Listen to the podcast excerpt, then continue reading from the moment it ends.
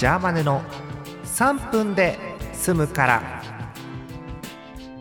8月14日水曜日の夜です。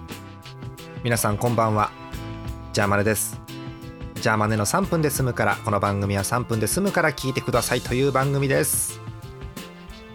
ちょっとテンションがあの変なのはですねさっきあのファミリーマートに行ってきましてちょうどあのコラボしてるんですよ。グランブルーファンタジーと。であのちょっとちっちゃめのねクリアファイル。英語かな。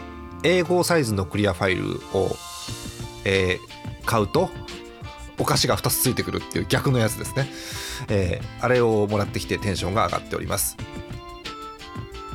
さて今日なんですが唐突ですけどファミコンを始めます。よいしょ。もうね BGM と混ざってよくわかんないんですけど急にやりたくなったんでアイスクライマーやります。任天堂の84年のソフト。じゃあ1面始めますね。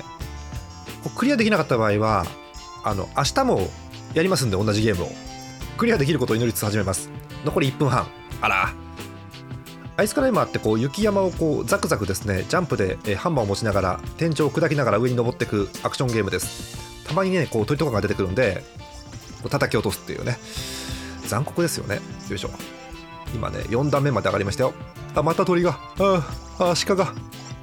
ボッコボコです。えー、5段目6段目と上がって順調ですよ。これ間に合うかな3分以内に。もう鳥虫。よし。クリアだな。よし。クリアしました。やったただねこの後ね謎のねナスをね取るボーナスステージ。なんでナス取んなきゃいけないんだこれ。ナスを確保しさらに上に上がっていくボーナスステージです。しかもねなんか雲に乗るっていうね天井人みたいなことをしながらあー厳しい判定が。このねキャラのね乗れてるかどうかの判定がかなり厳しくて。ああ登り損ねた。大丈夫。また時間は十分ある。えー、最上段も来ましたよ。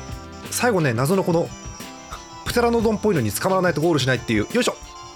やったクリアストーリーが分かんないからね。なんかすっきりしない。登ったんだけど。鳥は1匹800点だそうです。はい、えー、ということで今日は84年の任天堂のソフトアイスクライマーをご紹介しました。なんかこれやってくれっていうのがあったらお便りください。急にファミコンを始めたりします、えー、台風が上陸するそうです。皆さん本当に気をつけてください。体調もおかしくなるよね本当にね。はい、えー、じゃあまた明日です。おやすみなさい。あよかった。クリアできて。